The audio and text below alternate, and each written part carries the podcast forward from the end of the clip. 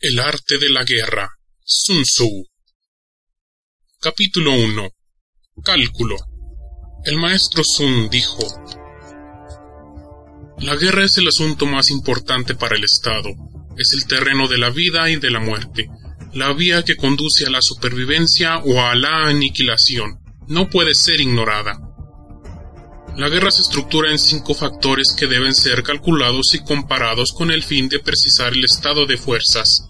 El primero de ellos es la virtud, el segundo el clima, el tercero la topografía, el cuarto el mando y el quinto la disciplina. La virtud es lo que permite la cohesión entre los superiores y el pueblo, de modo que éste acuda a la vida como a la muerte sin temer el peligro. El clima abarca la alternancia de la oscuridad y de la claridad, del calor y del frío, y la rotación de las estaciones.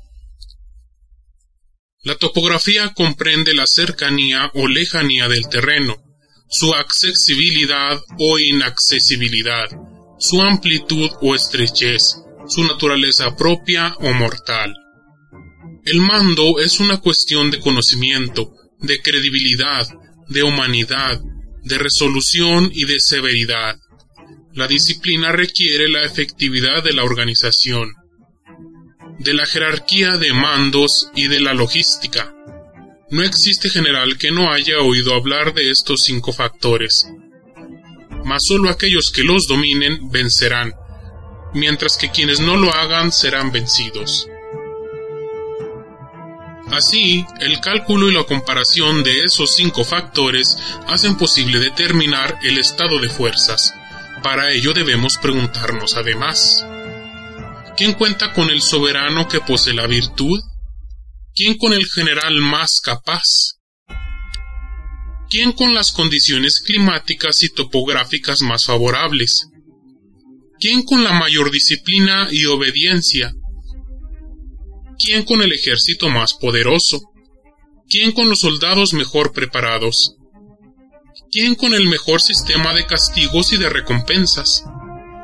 Las respuestas a estas preguntas permiten conocer quién resultará victorioso y quién derrotado. El general que comprenda mis cálculos y los aplique vencerá. Es preciso conservarlo. El general que no los comprenda y los aplique será derrotado es preciso deshacerse de él.